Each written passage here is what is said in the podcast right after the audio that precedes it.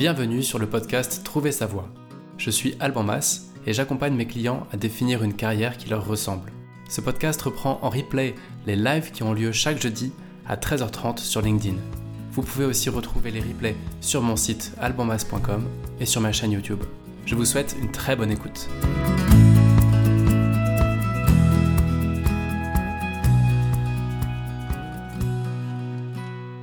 Bienvenue pour ce nouveau direct, ce nouveau live, euh, le numéro 16.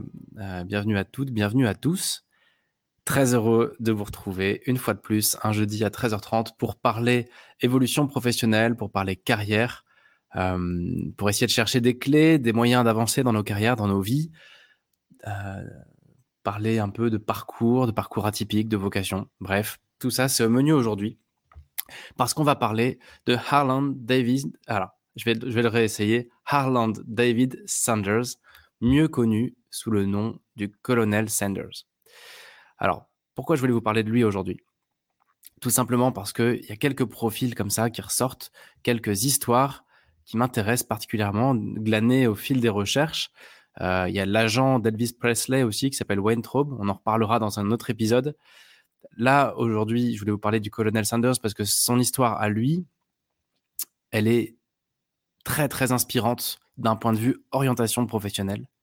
Et rien qu'avec sa vie à lui, il y a six grandes leçons. Dans, qu'est-ce que je dis ici Il y a au moins huit grandes leçons d'orientation, huit grandes évidences, mais qui sont pas toujours si évidentes que sa vie et sa carrière nous prouvent. Et donc, je trouve que c'est un excellent moyen de euh, d'illustrer des grands concepts d'orientation donc, on n'est pas du tout là pour parler d'entrepreneuriat. Hein. Si, euh, ce qui vous intéresse, c'est développer un business de franchise euh, avec ou sans poulet free, euh, eh bien, passez votre chemin, ce, podcast, ce média, ces lives.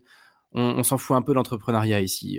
ce qui nous intéresse, c'est pas du tout la dimension entreprendre, se lancer, faire du business, avoir des, bons, des, bons outils pour changer d'échelle ou développer un business. Notre sujet, c'est comment être heureux au travail. Et donc, toute la dimension de cette euh, énorme personne hein, qui est le colonel Sanders.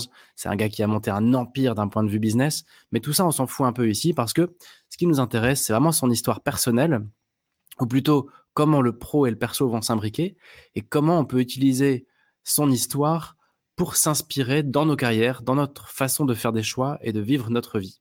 Donc, encore une fois, pas trop d'emphase ici sur le business, même si on en parlera forcément parce que toute sa vie à tourner autour du business, mais c'est pas le sujet, quoi. À la limite que, ce soit le sujet un peu en toile de fond, c'est normal, mais on n'est pas là pour chercher des, des tips d'entreprise euh, ou d'entrepreneuriat. On est vraiment là pour chercher des tips d'orientation et de développement personnel en quelque sorte.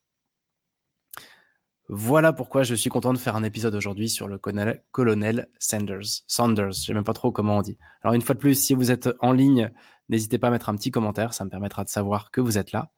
Euh, et merci aussi, euh, à, merci à tous ceux qui écoutent le podcast en replay sur YouTube, sur, euh, sur Deezer, Spotify, sur Apple Podcast aussi.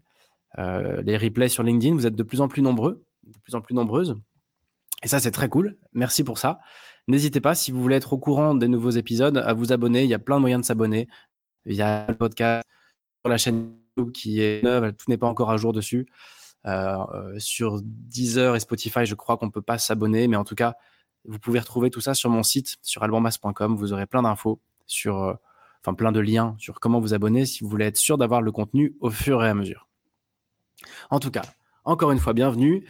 N'hésitez pas à poser vos questions ou à laisser un commentaire. Et sans plus attendre, on va se plonger dans la vie du colonel Sanders. Alors, comment ça a démarré tout ça? Lui, il est né en 1890. Euh, il vient d'une modeste famille d'origine irlandaise, donc euh, bah, comme de nombreux Américains hein, dans ces années-là. Euh, c'est un peu, le, je pense, l'Eldorado de l'époque, le rêve américain. Donc famille pauvre irlandaise, lui est né sur le sol américain. Et la première particularité de son parcours, c'est qu'il se retrouve très vite sans papa, parce que son père meurt quand il a 5 ans. Et donc, ils sont, je crois qu'il c'est une fratrie de trois enfants, plus une maman. Et, donc, il grandit sans papa. Donc, dès le début, il doit se construire un peu tout seul. Et notamment, il apprend à cuisiner. Et vous verrez, je reviendrai à cette histoire de cuisine à la fin de cet épisode. lui, ensuite, il va quitter l'école à 12 ans. Alors, pas parce qu'il n'est pas forcément bon à l'école ou autre. Je crois que c'était quelqu'un de très turbulent. Mais il quitte l'école à 12 ans, comme euh, beaucoup euh, le faisaient à l'époque, pour aider, pour apporter ses bras à la ferme familiale. Et donc, euh, il travaille pour de l'élevage, de l'agriculture, je ne sais pas exactement. Mais ce qui est sûr, c'est qu'il travaille dans l'affaire familiale qui est une ferme. Et cette affaire familiale, il travaille pour son beau-père, avec son beau-père. Et je crois qu'il est maltraité. Enfin, c'est pas je crois, c'est l'histoire raconte que qu'il était maltraité par son beau-père. Et donc, au final, à peu près quelque part entre 12 ans et 15 ans, il quitte le berceau familial. Il s'en va tout seul. Donc déjà, je sais pas, moi je connais pas grand monde qui ait quitté avant 16, 17 ou 18 ans le noyau familial. Euh, eh bien, euh, bien lui, c'est ce qu'il a fait. Donc c'était une autre époque, etc. Mais bon, voilà. Premier point, il perd son papa très jeune. Ensuite, il quitte le foyer très jeune. Après avoir déjà travaillé d'ailleurs, entre 12 ans et 15 ans parce qu'il quitte l'école à 12 ans, encore une fois. Alors, juste, je fais une petite parenthèse avant d'aller plus loin. Euh, il y a énormément de sites et de livres qui parlent du colonel Sanders parce que c'est un gars qui a été très inspirant pour plein d'Américains et pour nous tous aux quatre coins du monde. Et donc, les, les, versions parfois racontent pas toutes exactement la même chose. Donc ici, euh, je vous demande juste de m'excuser si certaines dates sont approximatives ou en tout cas j'ai choisi une source plutôt qu'une autre quand elle se contredisait. Mais l'idée, c'est que dans les grandes lignes, tout ce que vous allez entendre là, c'est de l'histoire vraie. C'est juste qu'à quelques détails près, les sources varient dans la façon de raconter l'histoire. Et à quelques mois près, les dates peuvent être approximatives. Mais le fond du fond est bien là. Et encore une fois, l'enjeu, c'est pas de raconter la vie du colonel Sanders, c'est de voir comment cette vie-là peut nous inspirer, nous, pour nos carrières et pour nos choix professionnels. Je ferme la parenthèse. Donc, on en est à ce bonhomme de 12 ans qui quitte l'école, qui travaille 3 ans dans la ferme familiale, qui quitte ensuite à 15 ans euh, le, noyau familial, la ferme, et qui s'installe enfin, qui veut faire sa vie tout seul. Donc déjà un, bonhomme qui, qui, en a un peu quoi. 1905, donc il est né en 1890. 1905, 15 ans plus tard, donc quand il a 15 ans, il s'engage dans l'armée. Donc pour ça, il va falsifier son acte de naissance et il va s'enrôler dans l'armée américaine. Il va atterrir à Cuba. Euh, je ne suis pas allé plus dans le détail que ça, mais en gros, il va pas rester très longtemps dans l'armée. Et d'ailleurs, euh, son titre de colonel n'a rien à voir avec une carrière militaire. Au fond, c'est un titre honorifique qu'il aura reçu à deux reprises. Et donc, quand il a 15 ans, Sanders euh, s'engage dans l'armée. Je pense que c'est un peu son ticket de sortie pour quitter le berceau familial. Et en fait, il sort très vite de l'armée. Il quitte l'armée après Cuba. Et là, il va connaître entre 15 ans et 39 ans, donc pendant euh, euh, euh, je vais galérer à le faire, mais bref, jusqu'à ses 39 ans, ah, ça va m'embêter pendant 19 ans, mais voilà, pendant 19 ans, il va faire plein de boulots différents, mais vraiment, vraiment différents les uns des autres. Il va travailler en tant que vendeur dans des assurances vie, il va travailler en tant que pompier sur une voie de chemin de fer. Il va être fermier de nouveau, comme il l'avait déjà été. Il va travailler dans la construction d'un tramway. Il va euh, être avocat. Il va suivre des cours du soir pour avocat et il a un début de carrière d'avocat qui démarre et qui tourne court après euh, euh, je ne sais plus trop quel rix. Il se retrouve un peu confronté à, à un cas qui le met en difficulté. Il doit arrêter. Il doit arrêter cette carrière d'avocat. Et surtout aussi, il va travailler dans la marine marchande. À un moment, il, a, il travaille sur un petit ferry à vapeur. En tout cas, je crois qu'il gère cette société-là de ferry à vapeur. Et il se retrouve même sage-femme sur ce ferry parce que euh, les, les femmes des marins et les marins n'ont pas assez de sous pour gérer l'accouchement avec un médecin. Et c'est lui qui s'y colle. Et donc, il accouche même plusieurs bébés. Donc, si je récapitule, dans les grandes lignes, et j'en oublie sans doute, marine marchande, sage-femme entre guillemets, vendeur d'assurance vie, pompier, fermier, conducteur de, conducteur de tramway et avocat. On peut noter d'ailleurs que ce sont plein de boulots qui ont des, on va dire, des niveaux universitaires tous très différents les uns des autres. Il va être à la fois capable de s'intéresser à un métier plutôt euh, avec de hautes études comme le droit, et à côté de ça, euh, conduire un tramway. Et même déjà un peu entrepreneur, parce que je crois qu'il l'a géré, la société de ferry. Mais peu importe. L'enjeu ici, le sujet, c'est de voir que entre 1905 et 1929, il a 15 ans, 16 ans, 17 ans, 20 ans, 25, 30 ans, jusqu'à ses 39 ans, donc jusqu'à ses à peu près 40 ans, on va dire. Il fait plein de petits boulots qui n'ont rien à voir avec KFC. Parce que j'ai oublié de le dire en intro, mais le colonel Sanders, c'est le mec qui a fondé KFC, et c'est pour ça qu'il est si connu. Donc, en fait, l'histoire, au fond, de sa carrière de cuisine, déjà pour commencer, elle démarre à 39 ans, quasiment 40 ans. Un âge où certains se considèrent déjà comme seniors. Donc ça, c'est en 1929. 1929, bon, on en connaît tous la, la crise, etc. Lui, il a 39 ans et il ouvre une petite station-service. Encore un boulot qui n'a rien à voir avec tous les autres. Il ouvre une petite station-service quelque part dans le Kentucky.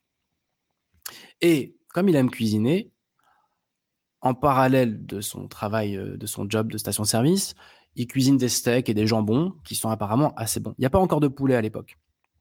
Donc à 39 ans, il a sa station-service, son tout petit truc, hein, et, euh, et, il cuisine un peu, euh, cuisine vite fait à côté. quoi. Et ça fonctionne bien, il cuisine bien. il commence même à faire un peu de poulet frit à la poêle, et sa renommée commence à grandir tout doucement. Donc n'oublions pas, c'est le début. Il, a, démarré ça à 39 ans, sa, sa station-service. 1935. Ensuite, donc c'est-à-dire six ans plus tard, après six ans de station-service, entre guillemets, et de petits restos, sa renommée s'est bien développée. Là, il a 45 ans. Et il commence vraiment à avoir ses fans. Quoi. Les gens viennent chez lui parce que c'est bon. Donc il ouvre en face de sa station-service un vrai resto avec 142 euh, places, donc un vrai restaurant qui s'appelle le Harland Sanders Café and Museum. Celui deviendra d'ailleurs le musée KFC, euh, euh, qui existe toujours aujourd'hui. Et le gouverneur du Kentucky, qui est fan de, sa cuisine, le nomme colonel, qui est un grade, alors je ne vais pas aller trop dans le détail, mais c'est un titre honorifique qui lui est fait. Et c'est pour ça qu'à partir de là, on l'appelle le colonel Sanders. Donc, pas grand-chose à voir avec sa carrière dans l'armée. Et donc, à 45 ans, encore une fois, on ne parle pas de 25, on ne parle pas de 35, on ne parle pas de 40 ans, on parle de 45 ans. À cet âge-là, il commence tranquillement à peaufiner, sa recette de poulet frit. Alors avant, il le faisait avec une poêle, là, il investit dans un autocuiseur. Et pareil, je ne vais pas dans les détails techniques, on n'est pas là pour parler euh, business ou, euh, ou, machine ou autre. Euh, tout ce que je sais, c'est que là, il peaufine sa recette avec ses herbes, euh, avec du matériel.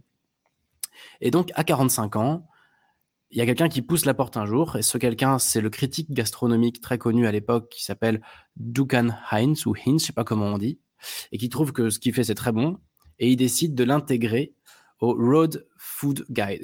Euh, Road Food Guide. Euh, en gros, c'est une sorte de guide du routard américain de ces années-là.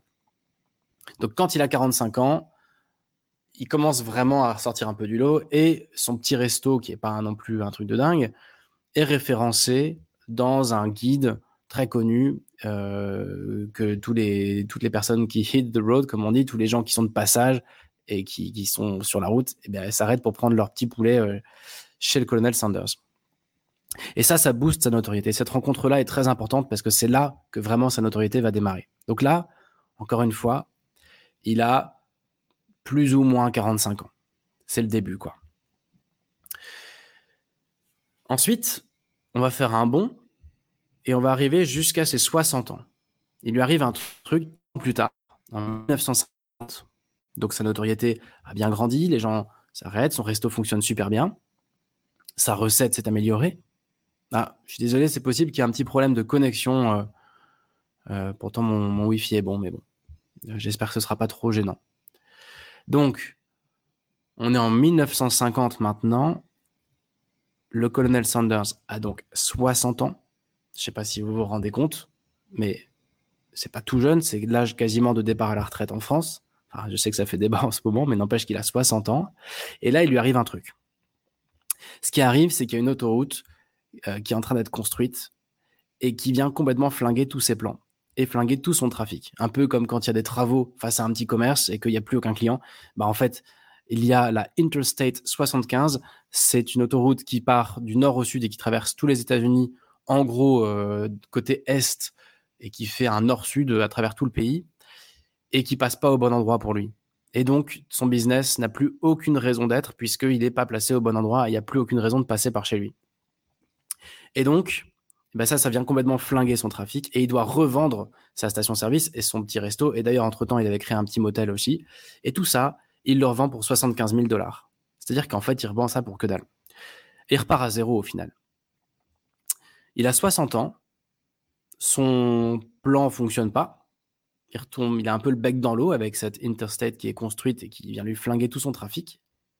Et donc à 60 ans, il lui reste plus qu'une seule chose, mais c'est pas rien il lui reste quand même la renommée de son poulet frit qui a fait vraiment un peu boule de neige et qui, qui entre 1935 et 1950, c'est-à-dire pendant 15 ans, et notamment grâce à ce critique culinaire et à cette présence dans ce guide culinaire, eh bien, euh, la notoriété de sa recette a grandi, et donc c'est tout ce qu'il a. On est quand même sur quelqu'un qui a 60 ans, qui n'a plus de business, il l'a vendu pour une bouchée de pain. Euh, et qui n'a qu'une seule chose pour lui, c'est la renommée de sa recette. Et c'est là que, à 62 ans, il a un peu le déclic et il décide de développer son, affaire, de relancer des restaurants, mais non plus en propre, en franchise. Donc il monte un, plan tout simple. Il dit bah en gros, moi je vous donne ma recette de poulet frit aux herbes. Je crois qu'il y a une douzaine d'herbes et une sauce spéciale. Enfin, je ne sais plus exactement où se situe le secret. Mais en gros, le deal, c'est vous, vous ouvrez une franchise, moi, je vous donne la recette, et vous me donnerez 5 centimes, 5 cents, à chaque fois que vous expédiez une pièce.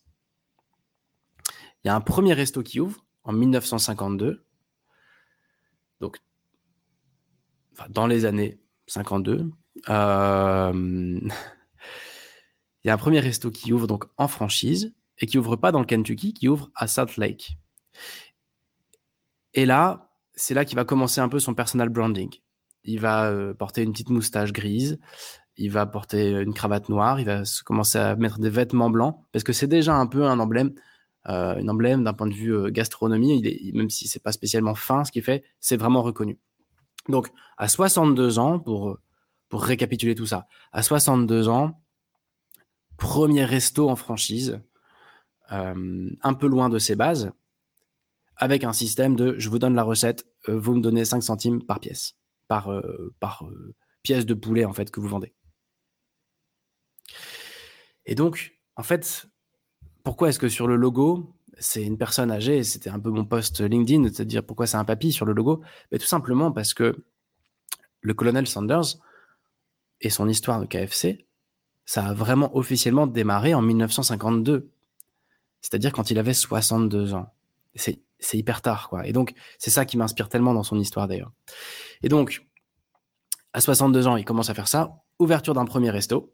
Et puis là, il y a une nouvelle page qui s'ouvre.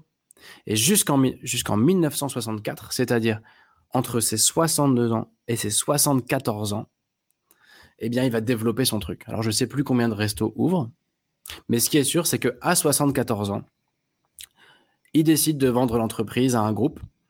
Je crois qu'il vend ça à 2 millions d'euros. 2 millions de dollars, pardon, et en échange d'un salaire annuel de 40 000 dollars. Et tout ça, après, il va y avoir des batailles juridiques, ça va être renégocié, ça va augmenter beaucoup. Euh, et tout, ce que je sais, c'est qu'au final, il le vend euh, pas si cher que ça, mais il le vend à 74 ans. Et c'est ça le truc. C'est que il démarre sa première franchise à 62 ans et il va vendre ça à un groupe américain à 74 ans. Il est déjà hyper vieux. Et d'ailleurs, il va rester ambassadeur. On va encore se servir de son âge, il est encore l'administration. Et donc là, il y a à peu près 600 restos qui vont ouvrir. Et il va vraiment raccrocher le tablier pour de bon à 80 ans, en 1970. Là, il va quitter le conseil d'administration et le groupe va utiliser seulement son image. Alors là, j'ai aucune idée de comment ils ont monétisé tout ça, mais l'idée, c'est on continue à utiliser ton image comme un, comme un symbole. Et il meurt dix ans plus tard, en 1980, donc à 90 ans. Donc juste pour récapituler sur la fin de son parcours, qui est au final le début de son aventure entrepreneuriale, enfin KFC, première franchise, ou plutôt à 60 ans, il lui arrive une tuile, il doit redémarrer à zéro. À 62 ans, il euh, réussit à convaincre un premier resto d'ouvrir une franchise. À 74 ans, il vend et il reste encore au conseil d'administration. Et à 80 ans, il s'arrête pour de bon. Donc en gros, entre ses 62 ans et ses 80 ans, il y a quoi? Il y a 18 ans qui passent. Et toute l'histoire de KFC, pour lui, c'est s'inscrire en 18 ans et démarre à 62 ans. Et c'est ça qui est complètement dingue. En tout cas, à mon sens. Euh, voilà, alors juste un tout petit point, je, regarde s'il n'y a pas de commentaires ou de questions. Non, c'est bon. Euh, un tout petit point sur KFC aujourd'hui. Donc, ça appartient à un groupe américain énorme qui s'appelle Yum. Euh, c'est le, plus gros groupe mondial de, de, de qui a Pizza Hut, qui a Taco Bell et autres. En France, KFC, c'est 276 restos, je crois. Enfin, je crois parce qu'il y a des ouvertures qui ont été retardées par le Covid. Donc, c'était le chiffre de 2021.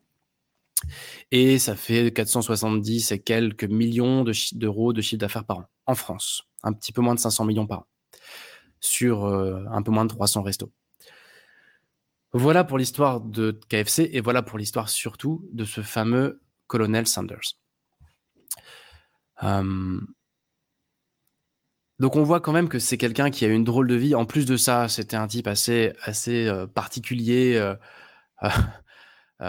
je crois que le, bonhomme était un gars très spécifique. D'ailleurs, avec une vie pareille, ça peut se comprendre. Mais moi, c'est vraiment ce qui me fascine chez cet homme, c'est la résilience de son parcours.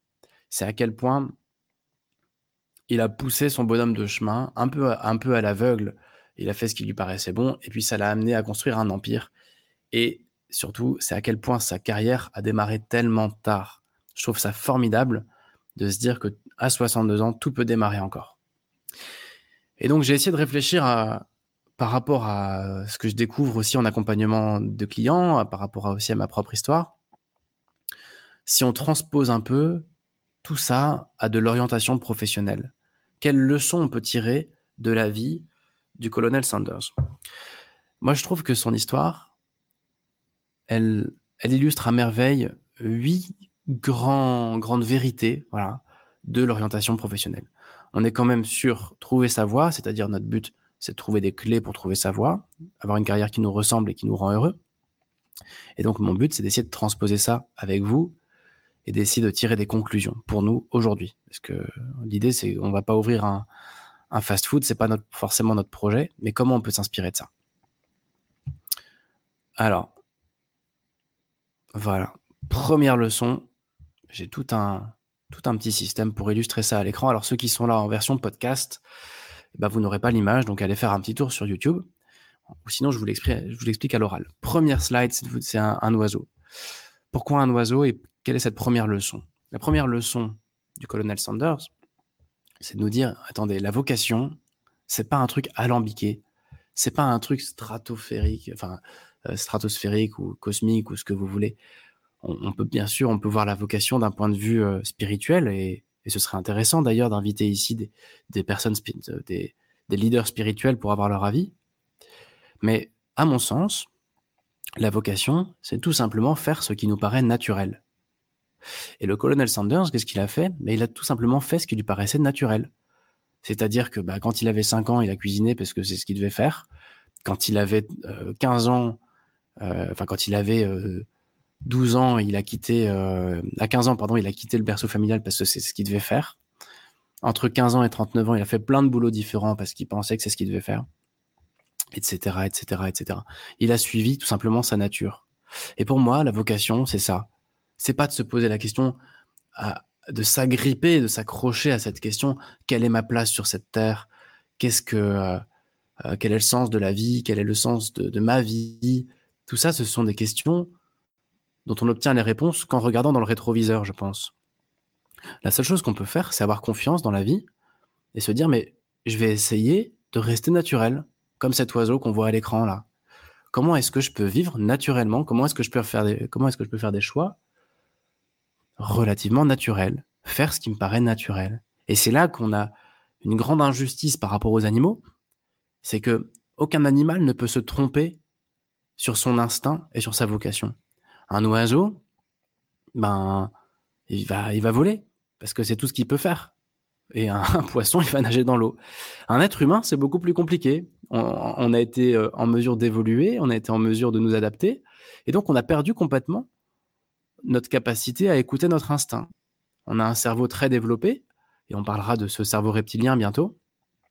Mais contrairement à un animal qui, quand il se réveille le matin, il sait déjà ce qu'il doit faire de sa journée, c'est évident. Sa vocation, euh, c'est de, suivre son instinct. bah pour l'homme ou pour la femme, c'est beaucoup plus compliqué. Pour un être humain, euh, renouer avec notre instinct, ça peut être ça peut être quelque chose de compliqué parce qu'on peut se retrouver à survivre dans des environnements, des écosystèmes qui sont pas du tout normaux pour nous, et on va survivre quand même parce qu'on va s'adapter. Donc c'est notre grande chance qui nous a permis d'exister encore aujourd'hui, et c'est notre grande fragilité quand on parle de faire des choix qui nous rendent heureux ou de suivre notre instinct et de suivre la nature. Donc voilà, pour ma première leçon, c'est Colonel Sanders, un gars qui, au fond, a suivi sa nature, de gars un peu touche à tout, qui rebondit d'expérience en expérience, et puis voilà, il s'est pas posé visiblement 36 000 questions. Ça a dû être très difficile pour lui, notamment quand il avait 60 ans et que tout son business s'est écroulé avant de démarrer vraiment KFC en franchise. Il a dû vivre des moments horribles, d'ailleurs dans toute sa vie, comme chacun d'entre nous. Il a dû avoir une vie pas évidente, comme chacun d'entre nous, mais il a suivi sa nature. Et donc sa vocation, elle s'est inscrite toute seule. Et moi, je vous invite vraiment à ne pas vous prendre la tête sur quelle est ma vocation, juste vous dire, au naturel, je fais quoi? Et c'est ça. Et quand vous ferez ça pendant 30 ans, bah, ça va dessiner une trajectoire. Et cette trajectoire, c'est ça qu'on pourra appeler votre vocation. Vous pourrez regarder dans le rétroviseur et non pas regarder vers l'avenir. Première leçon. Deuxième leçon, c'est de te dire ce qui est durable se construit dans la durée. Alors, l'histoire du colonel Sanders nous montre que KFC, ça s'est fait en 18 ans, l'aventure KFC. Mais au final, ça a démarré. Autant il a démarré sa première franchise quand il avait 62 ans, autant le tout début de l'aventure, c'est quand il perd son père et qu'il commence à cuisiner parce qu'il n'a pas le choix à 5 ans. Et donc tout ça, c'est une histoire qui s'est écrite, qui s'est écrite, pardon, très lentement, comme chacune de nos histoires. Et donc pourquoi j'ai choisi cette image? Alors pour ceux qui n'ont pas l'image, il y a un arbre et une prairie devant avec des herbes hautes. Cet arbre, il a mis, il a mis un temps fou à pousser. Et il durera encore longtemps. Et ces herbes hautes là, eh ben, elles vont pousser en une saison, et puis elles seront balayées au prochain coup de tondeuse ou au prochain gel, ou voilà. Et nous, c'est pareil, on a tendance à espérer des résultats immédiats, notamment quand on fait un bilan de compétences. On se dit, voilà, je me donne trois mois pour y voir clair. Et on a du mal à prendre du recul sur le fait de dire que tout ce qu'on va faire de durable, ça va se construire très, très, très lentement. Et ça, j'en parle souvent à ce micro, de dire, n'oublions pas que notre histoire s'écrit vraiment lentement, jour après jour. Et que ni le succès, ni l'échec ne sont des aventures de 48 heures. Un succès, c'est quelque chose qui vient il y a longtemps. C'est la conséquence d'actions menées jour après jour depuis longtemps. L'échec, c'est la conséquence de dérèglements dans lesquels on est rentré depuis longtemps. Les succès d'un jour et les échecs d'un jour, ils ne comptent pas. Et pour vous prouver ça, je vous propose de réfléchir à qu'est-ce qui est solide dans ma vie. Réfléchissez à tout ce qui est solide dans votre vie. Ça peut être un couple, ça peut être euh, justement un métier ou une connaissance ou, une compétence, peu importe. Réfléchissez à ce qui est solide. Et ensuite, posez-vous la question, combien de temps ça a pris ça pour germer? Et je suis sûr que ça aura pris du temps. Et à l'inverse, posez-vous la question, qu'est-ce qui n'a pas duré dans ma vie? Qu'est-ce qui a été un peu foireux dans ma vie? Quels ont été un peu les actes manqués et les loupés de ma vie? Et vous verrez que souvent, eh bien, c'est parce qu'il y a eu quelque chose qui s'est fait vite, trop vite, et ça n'a pas eu le temps de mûrir, ça n'a pas eu le temps de se préparer et ça n'a pas eu le temps de, se construire dans la durée, et c'est pour ça que ça n'a pas duré. Et donc le succès, bah, ça se prépare. Et donc par rapport à nos carrières, ce que nous dit là le colonel Sanders par sa vie, c'est quoi? C'est euh, bien, n'ayons pas peur des temps longs, et n'ayons pas peur de ne pas encore tout de suite comprendre pourquoi ce qu'on fait n'a pas de sens. Ça en prendra un jour du sens. Et donc c'est juste, ok, je vais réfléchir à un prochain boulot. Ok, je vais essayer de d'améliorer un peu mon quotidien. Je vais essayer de plus me marrer au boulot. Mais soyons OK avec le fait de ne pas être OK. Tout ça, ça dessine quelque chose de beaucoup plus long terme qui prendra son sens un jour. Et ça va dessiner quelque chose de durable. Nos bonnes habitudes comme nos mauvaises habitudes. Voilà la deuxième leçon. Ce qui est durable se construit dans la durée.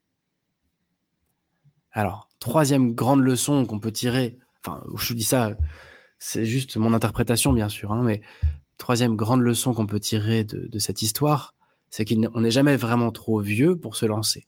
Et ça, c'est un truc hallucinant.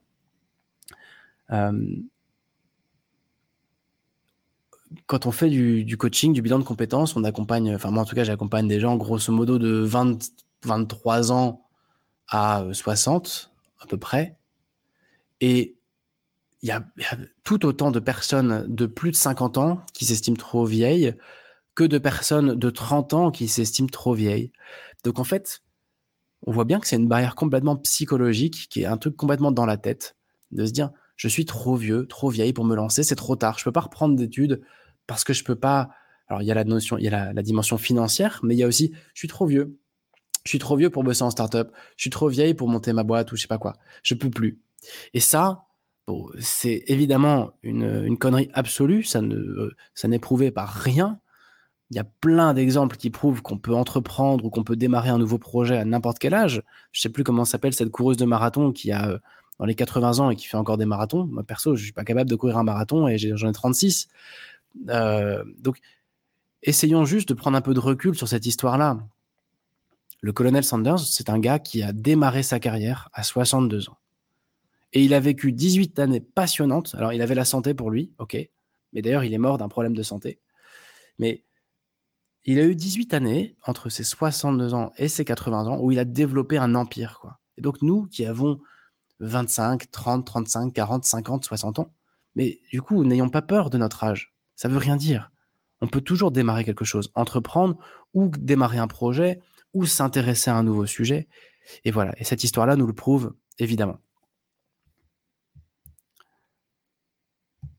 Alors, quatrième, euh, leçon de, euh, de, cette histoire du colonel Sanders. Alors pour celle-ci, ça va être compliqué, si vous êtes en version audio, ça va être compliqué de ne pas avoir l'image sous les yeux. Donc euh, l'idée ici, c'est quoi? C'est de dire, vous ne pourrez pas concevoir le job idéal avant de l'avoir trouvé. Alors j'ai bien conscience que c'est pas hyper simple dit comme ça, mais mon point, c'est de dire que on ne, déjà, on ne, conçoit que ce qu'on connaît. Et on ne connaît quasiment rien. Donc en fait, ce qu'on peut, peut, concevoir d'un point de vue carrière, c'est vraiment rien du tout. Et c'est pour ça qu'on a besoin de rencontres. Et d'ouvrir notre plafond de verre. Parce qu'il existe des milliards de personnes, de projets, d'entreprises, de choses qui existent. Et nous, on n'en connaît absolument rien. On ne va pas plus loin que le bout de notre nez. Parce qu'on vit dans un endroit avec un certain écosystème, un certain réseau, et on connaît que ça. Et plus on croit connaître quelque chose, plus en fait on n'y connaît rien. Donc, l'idée c'est qu'on ne peut pas concevoir déjà ce qu'on ne connaît pas. Or, on ne connaît rien. Donc, ça nous invite à élargir un peu le champ des, notre champ de réflexion. Mais le point ici, c'est pas tellement ça. C'est de se dire que le colonel Sanders, quand il avait 15 euh, ans et qu'il a commencé à bosser, quand il est rentré dans l'armée, il n'était pas en mesure de dire un jour, j'aurai une franchise de poulet rôti que je vendrai 2 millions d'euros et qui me rapportera 200 000 dollars par an. Et qui ouvrira, et que on ouvrira 600 restos, machin truc. Il n'était pas en mesure de dire ça. Il n'était pas non plus en mesure de dire qu'il allait créer une station-service à 39 ans. Ou à je sais plus quel âge. Euh, attendez que je sois au moins clair dans mes dates. Euh, à 39 ans, c'est ça. Il n'était même pas en mesure de dire qu'il allait euh, démarrer des études d'avocat quelques années plus tard. Tout ça, c'est la vie qui l'a mené à, ça. Et donc, moi, j'observe beaucoup, beaucoup, beaucoup dans les accompagnements et dans la discussion avec des personnes qui cherchent leur voie ou qui cherchent à être heureux dans leur carrière et qui font le point sur leur carrière. Il y a beaucoup cette crispation sur je veux trouver la bonne idée, je veux trouver la bonne piste et je ne, je commencerai à chercher du boulot ou à rencontrer des gens quand j'aurai trouvé la bonne piste. Mais ça, c'est une hérésie. Parce qu'on ne trouvera la piste qu'après avoir démarré quelque chose, en fait. Et donc, l'image qui apparaît à l'écran, c'est quoi? C'est un dessin qui, prouve que le chemin qu'on a emprunté pour arriver jusqu'à aujourd'hui, il aurait pu être complètement différent. Il y a une part d'aléatoire énorme. Et que, il y a quelques années, on n'aurait pas été en mesure de concevoir le chemin qui nous a mené à qui on est aujourd'hui. Et donc, il est complètement débile d'essayer aujourd'hui de voir le chemin qu'on va, qu'on va suivre et les ramifications de ce chemin. On ne sait pas. Il peut y en avoir des milliards des, des, pistes possibles. Donc, qu'est-ce qu'on peut faire de tout ça? Bien, on peut définir une voie à très long terme, des, des champs, des, des, des objectifs d'arrivée pour quand on sera très très vieux. Et ça, c'est le sujet des derniers épisodes. Mais on peut aussi. Ah, salut Benoît, bienvenue, je viens de voir ton commentaire. Euh, on, peut, euh, on peut définir une feuille de route à très très très long terme, ça c'est pas si compliqué. Et peu importe les ramifications qui vont aller jusqu'à cette feuille de route très long terme.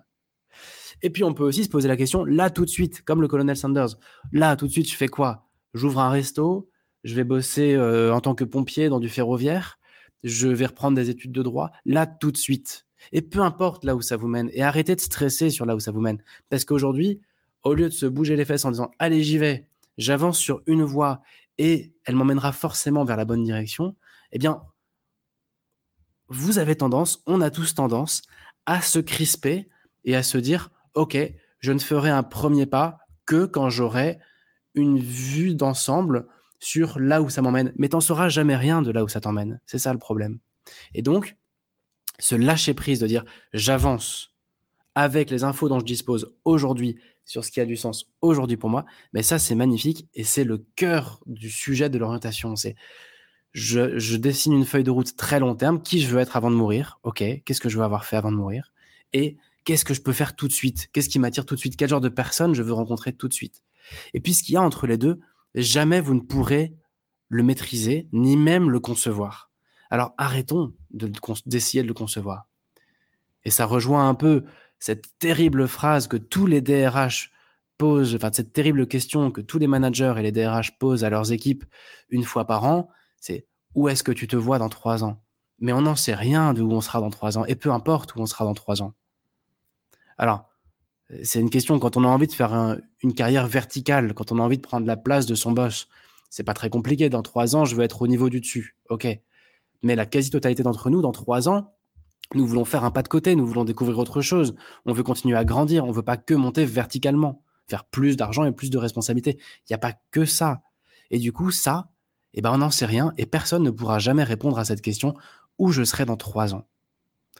Peut-être que dans trois ans, tu seras à Bali parce que tu auras rencontré un investisseur qui t'aura donné ta chance pour un truc. Peut-être que dans trois ans, il y aura une aventure perso ou un problème perso qui aura complètement changé la donne. On n'en sait rien. Les seules questions qui valent la peine d'être posées, c'est où est-ce que tu veux être avant de mourir, dans très longtemps, et où est-ce que tu veux être demain en te réveillant. Et le reste, on s'en fout. Et ça, l'histoire du colonel Sanders, eh ben, elle, le prouve bien. C'est de se dire, je suis ma route Ma vocation, c'est de suivre ma route, tant bien que mal, avec les éléments dont je dispose. Il y a un resto qui ouvre, a, pardon, il y a une autoroute qui ouvre et qui vient flinguer mon, business. Ok, bah c'est pas grave, j'ai qu'à faire autre chose, j'ai qu'à euh, essayer de trouver un système de franchise. Et puis bah pouf, ça marche. Je me fais mettre à la porte par mon beau-père, bah c'est pas grave. Enfin c'est pas grave, ça a dû être dur à vivre à, à, 13, 14 ans, mais bon, bah, je vais rentrer dans l'armée. Et puis voilà, ayons confiance dans la vie en fait. Mais ça n'empêche pas de réfléchir à qui on est, quelles sont nos qualités, nos défauts, nos talents, nos appétences, nos ambitions, qu'est-ce qu'on veut faire de nos, nos vies. Mais juste lâchons prise sur où ça nous emmène. Moi, je me souviens d'une personne comme ça qui était complètement figée, incapable de faire le moindre pas parce qu'elle disait, mais attends, si je prends ce boulot de caissière alimentaire là, mais attends, ça m'emmène ensuite vers un boulot de chef de service en caisse et responsable des caissiers, etc. Et j'ai pas du tout envie à 50 ans en moi de ressembler à ça. Mais c'est complètement absurde. C'est pas parce que demain tu vas te payer euh, des vacances en étant caissier ou caissière pendant trois mois que ta trajectoire de vie t'emmène là. Et d'ailleurs, peut-être que ça va t'emmener là, mais dans ce cas-là, c'est que ça te plaira. Donc voilà, essayons d'arrêter de stresser et surtout d'arrêter d'essayer d'avoir trouvé des réponses qu'on ne trouvera que quand on sera dans ces fameux boulots. Donc voilà, vous ne pourrez concevoir le job idéal que quand vous l'aurez trouvé et non pas avant. Vous le trouverez pas dans votre tête. C'est un jour, vous vous réveillerez, vous direz, ah ben dis donc, là, je suis bien.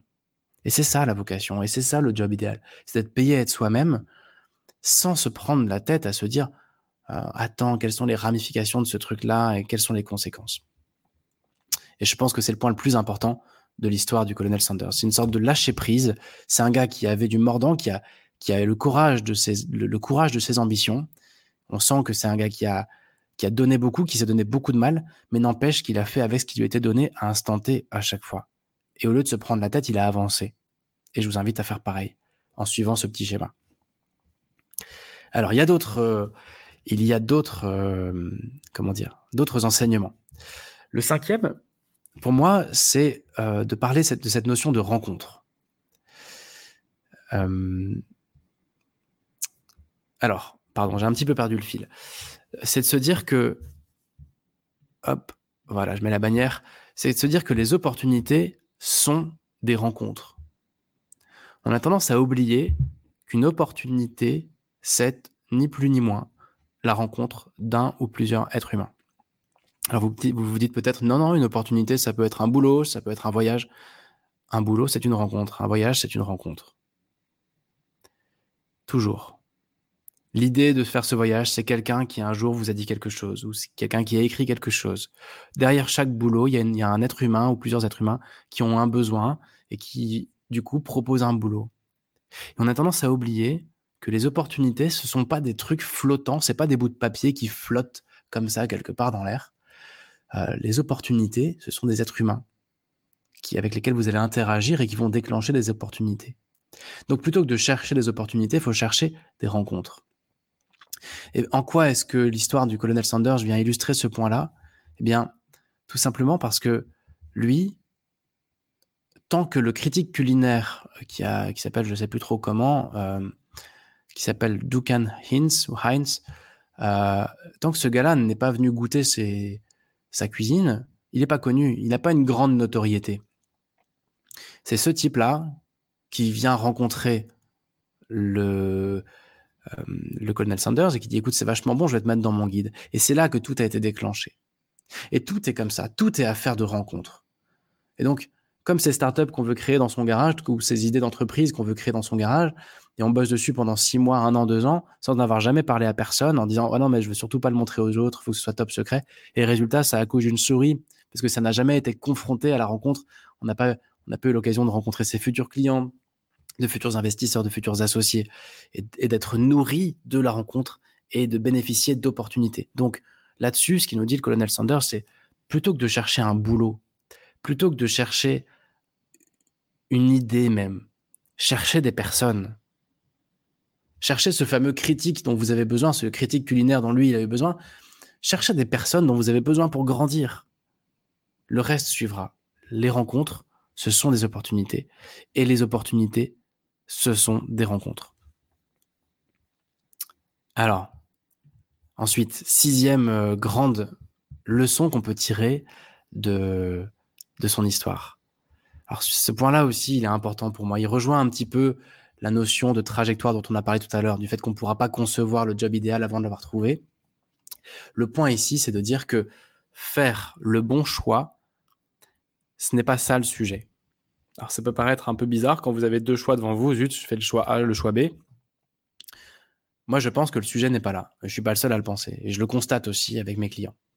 Alors qu'est-ce que je veux dire par là et pourquoi est-ce qu'il y a une image d'un gars assis sur une valise avec un avion qui passe au-dessus de lui? Cette image, elle représente les films d'amour où il y a une occasion manquée, un acte manqué d'un de, la nana ou du mec qui monte dans l'avion et l'autre est resté sur le tarmac. Il a couru pour lui déclarer sa flamme, mais trop tard, l'avion décolle et mince, l'amour ne pourra jamais se concrétiser parce qu'il a loupé l'avion ou elle a loupé l'avion. En l'occurrence, c'est un mec. Et donc, la femme de sa vie s'est envolée pour partir à l'autre bout du monde et c'est raté. Ça, c'est la version cinéma du truc. La version vraie vie, elle est complètement différente. Dans la vraie vie, si tu as loupé l'avion, bah tu prends le suivant en fait. Si vraiment tu l'aimes cette fille, ou si vraiment tu l'aimes ce, gars, dans la vraie vie, bah, on prend un billet pour prendre l'avion suivant, on va la retrouver, on lui déclare sa flamme. Donc, ce côté binaire de zut, il y a un train qui est passé, je suis monté dedans ou je suis pas monté. Il y a un avion qui décolle, je l'ai eu ou je l'ai pas eu. J'ai accepté ce boulot ou je l'ai loupé, mais peu importe en fait. L'enjeu, il n'est pas au moment du choix. L'enjeu, il est après le choix. Il est après avoir loupé l'avion ou après être monté dedans. Le dilemme du bon choix, je pense que c'est un dilemme qui n'existe pas. Alors, il peut être intéressant quand même de considérer deux choix. Par exemple, j'ai l'option A et l'option B. On propose deux boulots. On peut quand même se dire, OK, le boulot A par rapport à mes valeurs, il est comment? Le boulot A par rapport à ce que je veux faire de ma vie à long terme, il est comment? Le boulot B, il est comment? Ça permet quand même de discerner. Mais au final, le vrai sujet, Le vrai sujet, c'est plutôt après mon choix, qu'est-ce que je fais? Et non avant. Tout se joue après et non pas avant. Alors que nous, on se prend la tête sur le avant. L'enjeu, c'est qu'est-ce qu'on va faire de ce choix? Et qu'est-ce qu'on va penser de ce choix? Et comment on va le vivre? Et comment on va l'adapter? Vous pouvez prendre n'importe quel boulot, vous allez de toute façon rebondir et, et, vous adapter par rapport à ça. Et vous rééquilibrer le truc. Comme on parlait dans une, euh, un épisode passé de ces pilotes de ligne dont l'objectif n'est pas d'être sur la trajectoire parfaite de leur vol, mais d'essayer de rééquilibrer en permanence pour essayer d'être le plus possible sur la trajectoire, le moins possible hors trajectoire. Et donc l'enjeu, c'est pas c'est pas de se prendre la tête comme des malades pendant six mois sur quel est le bon choix, ni même de chercher désespérément le bon choix. Ce qu'il faut, c'est juste avancer et tenir compte des conséquences de notre choix et en, et en tirer le meilleur. Et les deux le choix A et le choix B emmènent dans la même direction, pourvu qu'on soit prêt à, s'adapter aux conséquences et à rester à l'écoute de est-ce qu'on est heureux ou pas, est-ce qu'on avance dans le bon sens ou pas. Donc voilà, c'est un point aussi intéressant. Alors quel lien on peut faire avec cette histoire du colonel Sanders et avec KFC Mais c'est que cette personne-là, euh, ce fameux colonel Sanders, à votre avis, quand il avait 15 ans et qu'il est devenu vendeur d'assurance vie, est-ce qu'il s'est posé la question est-ce que c'est le bon choix pour ma carrière? Mais je pense qu'il s'en foutait. Il s'est dit c'est ça que je vais faire maintenant. Quand il est devenu pompier, pareil. Quand il est devenu avocat, pareil. Quand il était en train d'accoucher des bébés dans sa compagnie de ferry, il ne se disait pas qu'il allait devenir sage-femme. Il se prenait pas autant la tête que nous sur est-ce que c'est le bon choix? Arrêtons de mettre tout le poids sur ce choix binaire de ah, me reconvertir ou ne pas me reconvertir, accepter cette évolution ou ne pas accepter cette évolution, claquer madame ou ne pas claquer madame. C'est pas le sujet. Le sujet, c'est après ça, vers quoi tu chemines et comment tu vis avec les conséquences de tes choix. Voilà. Et moi, j'aime bien cette, euh, j'aime bien aussi ce, point-là parce que je trouve qu'il est très, euh, très intéressant à l'échelle de nos vies et que c'est encore une fois une belle leçon. Allez, on arrive à l'avant-dernière leçon. Celle-ci, c'est tout simplement euh, ce qu'on pourrait appeler fail to success. Donc, c'est quoi? Oh là là, pardon. Donc, à l'écran, on a quoi? Pour ceux qui nous écoutent, on a euh, deux, petits, deux petits dessins. Un point qui s'appelle not trying, et c'est juste un point. Et puis une courbe qui va de point en point qui s'appelle failing, et ça c'est quand on loupe. Et quand on, est, quand on loupe, eh ben, on va de louper en louper jusqu'au succès. Quand on n'essaye pas, on va nulle part. Et ça, tout le monde le sait, mais personne ne le fait. C'est-à-dire qu'on va se dire non, non, mais attends, je ne suis pas prêt à faire un pas en avant parce que j'ai peur de l'échec. Donc on préfère avoir la garantie que ça foire parce qu'on n'aura pas essayé, plutôt que d'échouer jusqu'à ce que ça marche. Et ça, on le fait tous. Il y a un mélange de peur, de syndrome d'imposteur, de manque de compréhension aussi que, que ce phénomène-là existe, hein, et de manque de recul sur ce fait qu'on ne se rend même pas compte qu'en n'essayant pas, on a la garantie que ça va foirer, ou en tout cas que ça n'existera pas. Et on finit par oublier que si on échoue, bah, d'échec en échec, ça va finir par marcher. En tout cas, ça échouera de moins en moins. Et là, c'est pareil, hein, l'histoire du colonel Sanders nous prouve bien que lui, au final, il est allé d'échec en échec. Euh, il, euh, tous les petits boulots qu'il a fait, il n'a pas fait fortune dans ces boulots-là. Et même dans sa petite station-service qui marchait bien et qui était reconnue par euh, le guide, le critique culinaire, il a vendu ça pour 75 000 dollars à 62 ans. C'est quand même pas le gros succès quoi commercial. Mais n'empêche que d'échec en échec, il a fini par créer KFC. Et c'est pareil pour nous. Euh, et quand, vous regardez votre trajectoire, eh bien, ça a toujours été cousu de micro-échecs et de micro-succès. Mais derrière tout ça, il y avait de l'action. Donc en fait, c'est simple. Hein. Soit vous échouez, et vous échouerez de moins en moins, et vous acceptez que vous allez faire plein de petits échecs qui vont vous emmener peu à peu vers le succès. Soit vous attendez d'avoir le truc parfait, et du coup, vous ferez rien. C'est un peu bourrin de dire ça comme ça, mais c'est réellement ce qui se passe. Et donc, typiquement en bilan de compétences, au moment de choisir des pistes, bah, c'est de se dire, OK, j'accepte de partir d'idées de carrière qui sont des micro-échecs parce qu'en fait, c'est pas la panacée, j'ai pas envie de faire ça de ma vie, mais je vais quand même avancer sur ces pistes-là et ça me fera avancer. Plutôt que de rester coincé sur un truc intellectuel de, OK, j'ai toujours pas trouvé le bon nom de métier, donc je fais rien. J'attends d'avoir trouvé le bon nom de métier pour avancer. Bah non. Commence par quelque part. C'est pas grave, même si c'est pas complètement le bon truc, quoi. Ça va avancer au moins. Et donc, tout dernier point, dernière leçon du, euh, de l'histoire qu'on peut tirer de l'histoire du colonel Sanders, c'est que tout était là déjà depuis le début. Alors au fond, l'orientation, c'est comme un grand puzzle.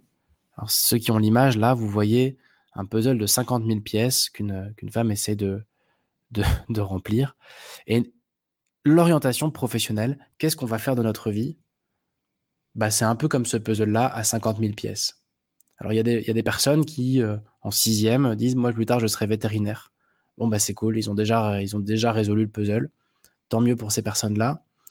Euh, voilà, tant mieux.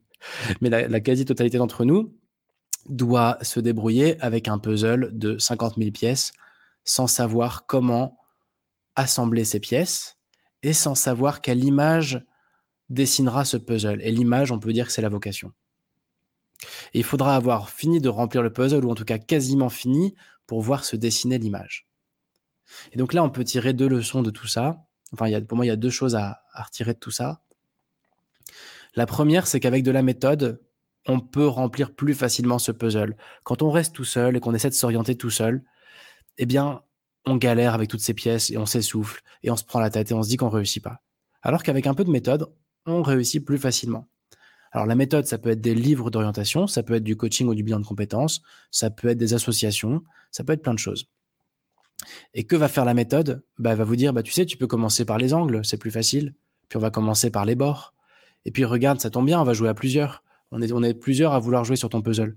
Et donc tout ça, c'est ça va faire que vous allez accélérer la résolution de ce puzzle de 50 000 pièces parce que vous aurez entamé une démarche méthodologique et vous vous ferez aider. Et donc vous allez jouer à plusieurs avec des meilleurs outils. Donc ça va, ce sera le même puzzle, ça vous emmènera dans la même direction de vie que si vous faisiez pas de bilan ou pas d'association et autres, enfin pas de méthode d'orientation, mais vous allez aller plus vite déjà. Premier point. Deuxième point, deuxième leçon de tout ça, c'est quoi? C'est que peu à peu, vous verrez que ça dessine quelque chose. Et quand on commence à travailler sur soi et à rentrer en action et à avancer sur sa carrière et à rencontrer du monde et à dessiner ce puzzle et à y consacrer du temps, eh bien peu à peu, il y a des, il y a des, il y a des groupes, de, des morceaux d'images qui se dessinent et ça fait du bien. Et quand on commence à avancer dans cette réflexion de carrière de qu'est-ce qui me rend heureuse professionnellement ou heureux, peu à peu, il y a des choses qui se dessinent. On n'est jamais bredouille. Et donc, c'est déjà, on n'a pas encore la big picture, mais c'est déjà de mieux en mieux. Et on finit toujours par avoir la big picture qui arrive. Et dernier apprentissage de cette histoire de puzzle, c'est que à la fin d'un accompagnement, notamment pour les, mes coachés qui ont vraiment trouvé ce qu'ils étaient venus chercher, qui ont vraiment trouvé les réponses à leurs questions après quelques mois, eh bien, systématiquement, on se rend compte que dès la première séance, ils avaient déjà ces réponses en eux. Tout était là dès le début. C'est juste qu'ils ne le voyaient pas et ils ont eu besoin d'un coaching ou d'un bilan de compétences pour prendre conscience qu'en fait, en prenant les choses un peu différemment, eh bien, euh, ils avaient déjà les clés, mais ils avaient oublié qu'ils avaient les clés ou ils avaient peur ou autre. Et en fait, depuis le début, les ingrédients étaient déjà là et le puzzle était déjà prêt, mais il suffisait juste de le voir autrement. Et donc, le colonel Sanders, c'est quoi? C'est un mec au final qui, a été mondialement connu et qui a créé un empire parce qu'il a été cuisinier. Et pourquoi il a été cuisinier? Bah Parce que depuis tout petit, il cuisinait. Donc moi, je vous invite tout simplement, je vous invite tout simplement à vous poser cette question. Euh, qu'est-ce que vous faites naturellement? Qu'est-ce que vous aimez faire? Qu'est-ce que vous faites sans voir le temps passer? Comment vous êtes au naturel? Et puis essayez tranquillement, peu à peu, avec tout ça, le facteur temps, le facteur action, le facteur échec, tout ce qu'on a dit avant. Essayez de juste de trouver un moyen d'être payé à faire ce que vous faites naturellement. Ni plus ni moins. Puisque de toute façon, ça, le, truc, vous trouvez votre voie, ça vous ramènera de toute façon à l'évidence et à la case départ. En tout cas, c'est l'impression que ça me donne. Donc, essayez dès maintenant de partir de la case départ. Qui suis-je? Qu'est-ce que je fais naturellement? Comment je peux être payé à faire ça? Et tant pis si là, tout de suite, euh, je peux pas vraiment être payé à le faire. Bien, ça, c'est... Salut Anne-Charlotte. Comment est-ce que... Euh, euh, merci pour ton petit smiley. Comment comment est-ce que je peux être payé tranquillement à... Enfin, comment est-ce que je peux tranquillement construire un plan année après année qui me permettra d'être payé à être qui je suis et à faire ce que je fais naturellement? Voilà la conclusion de ce dernier point. Euh, voilà, ben, j'espère que c'était pas trop coup de gueule. Euh, petit, petit, clin d'œil à Anne-Charlotte. Euh, mais, mais le, le voilà, l'essentiel a été dit. N'hésitez pas à réagir. Hein, je, je, vous partage tout ça comme si c'était des grandes vérités. Au fond, ça ne sont que des impressions personnelles et le fruit un peu d'une histoire perso et d'expérience aussi. Mais euh, moi, je trouve juste que ce bonhomme-là, le colonel Sanders, donc il a, il a beaucoup à nous apprendre. C'est un mec qui a fait confiance à la vie. Et j'ai juste envie de vous dire, mais vous êtes plein de ressources, on est plein de ressources. C'est pas parce qu'aujourd'hui, on comprend pas pourquoi on galère, pourquoi on n'a pas trouvé encore la bonne idée de boîte qu'on veut lancer, pourquoi euh, on fait un boulot qui est complètement débile ou pourquoi on est sous-payé? C'est pas parce qu'aujourd'hui, on comprend pas ça qu'on ne comprendra pas à terme et que ça ne prendra pas du sens à terme. Donc ayons confiance, essayons de travailler pour aujourd'hui et maintenant, ici et maintenant, qu'est-ce qui nous fait du bien, et puis allons dans la bonne direction comme ça. Voilà, belle semaine à tous et à la semaine prochaine.